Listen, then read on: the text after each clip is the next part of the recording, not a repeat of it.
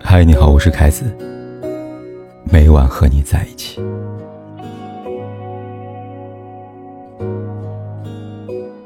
武汉封城已经一个月了，一线的三万多名医护人员仍旧还在和病毒疯狂抢时间，一分一秒争夺着生命的归属权。他们和病魔战斗，用自己的生命压在这场看不见硝烟的战场上。就在前两天，有一位医生牺牲了。抢救了二十七天，终究还是离世了。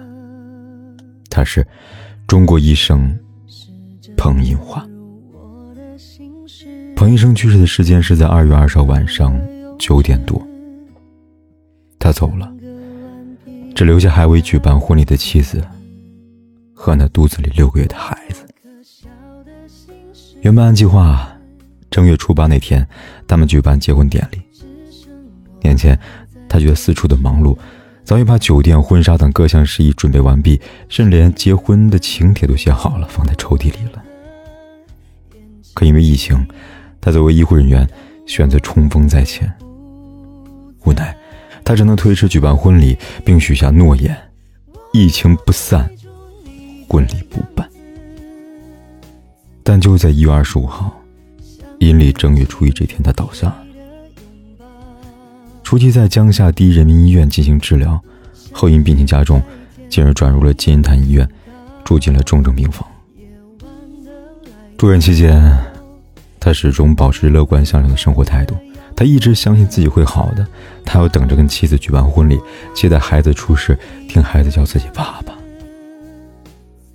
同事们在看望他时，也时常用这样的方式来安慰他：等病好了，可以抱着孩子举行婚礼呀。这场推迟的婚礼，给他坚持的力量和希望。但病毒无情，最后还是吞噬了他的身体，把他永久的带走了。他还没来得及等妻子穿上婚纱就走了，他还没来得及等孩子出生就走了。为纪念彭医生，二月二十一号，江夏区第一人民医院举办了一场。哀悼会，一上午就五十多名医护人员前来悼念，并且纷纷留言：“吃了你的喜糖，却没能参加你的婚礼，心里一直在想你会好起来的，却没想到，希望天堂的你没有病痛，依然阳光，我们还会继续奋斗在一线，与病魔斗争到底。”彭医生啊！我们会更加努力完成你们想完成的事情，战胜这场没有硝烟的战争。一路走好，英雄安息啊！还有更多人在留言本上写下一句简单又沉重的道别：“彭医生，一路走好啊！”简简单单几个字，让人饱含泪水。令人心痛的是，原本是婚纱照，却成了遗照。照片的他身着西装，面带笑容。他走了，留下还未完成结婚典礼的妻子，而他妻子再也等不到他的新郎了。二月二十一号，有记者采访他时，他哽咽的说道。我肯定会把孩子给生下来，他也喜欢孩子，我也喜欢孩子。这或许是彭医生留给他最后的念想吧。让我想起一句诗：“可怜无定河边骨，犹是春归梦中人。”用这样的诗句来形容彭医生的妻子，再合适不过了。她一直还在梦中期待着丈夫回来，可她。却已离开了这个世界。无独有偶，前两天在抖音上看到一个视频，一个穿着防护的女人拉着一辆医用的车辆撕心裂肺的大声痛哭。这短短几十秒的视频，我看了无数遍，每一遍都泪流满面。这是武昌医院院长刘志明的尸体被拉走时，他妻子送别的场景。早在十几天前的二月三号晚上，她就收到丈夫发来的消息。那个时候，丈夫已经虚弱到说不出话了。因为担心丈夫，她主动申请到医院照顾，可是连续多次被丈夫拒绝。二月十七号，在用 ECMO 急救时，最终他还是走了。留给妻子的，却是一句再见和深深的遗憾。在她和丈夫的聊天记录中，他们一直都是爱如初的，即便五十多岁了，仍旧甜蜜幸福。在丈夫走后，她一时无法接受这个事实，所以在要拉走丈夫尸体的车辆面前，她撕心裂肺的痛哭，拉扯着。可想而知。丈夫的离世对她打击有多大呢？这个春天，注定是充满着泪水和哭泣，因为有太多人在这个春天离去，留给家人的却是一辈子的怀念和遗憾。月初，吹哨人李文亮去世后，正在怀孕中的妻子发了一张声明：丈夫去世，孩子还未出生，可想而知，但那是多么的悲怆。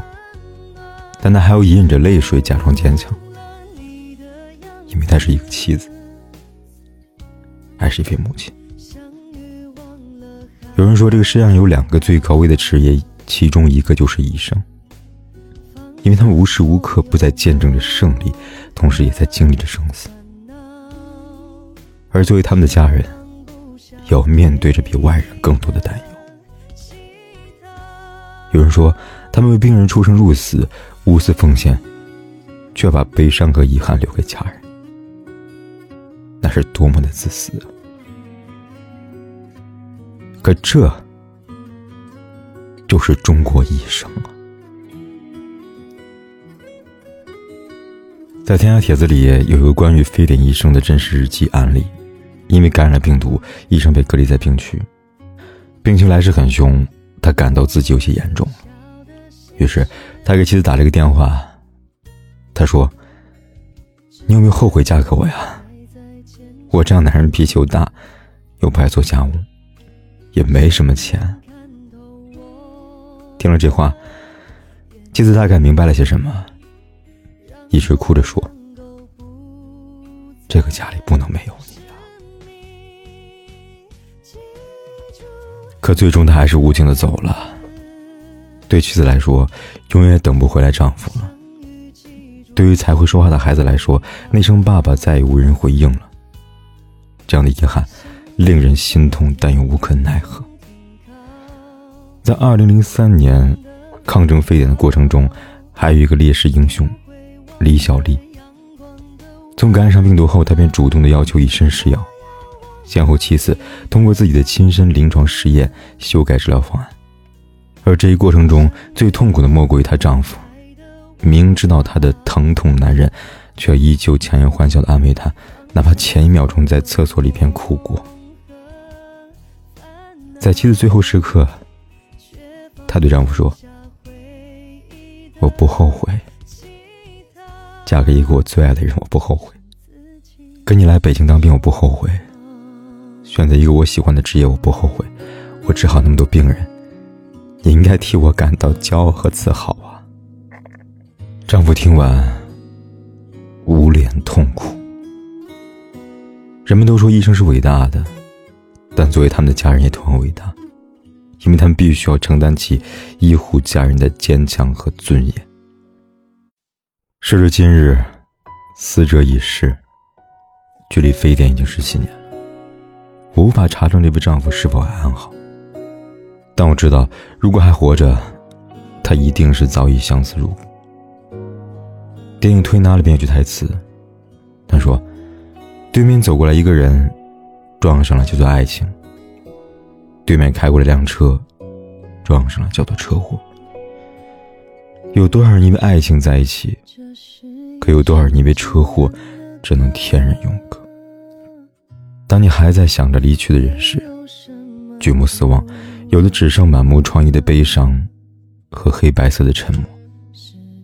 往后余生，那些失去亲人的人，正在漫长的时光里长久怀念着，心无所寄，四处漂泊，独自相思。在医生张文宏的办公室里，有句话是这样说的：“病人只是医生工作中的匆匆过客，而医生却是病人生命的转折。”对于每个病人来说，医生的角色不言而喻。也正是因为医生岗位之重，所以他们才选择前仆后继的奔向一个又一个的战场。正所谓“医者仁心”，大致便是如此吧。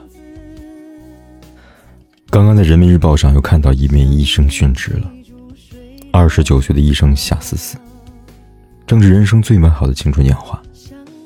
原本她还期望着等病好了跟丈夫一起上前线，可是她的丈夫却再也等不到她了。夏医生，一路走好。我不知道在未来还会听到多少这样悲伤的消息。此时此刻，我想衷心的祈福，祝福每一位白衣战士在医治病人的同时，更能保护好自己。愿樱花盛开之际，都能平安归来。我要记住你的样子，相遇记住水的拥抱。像云在天空中停靠，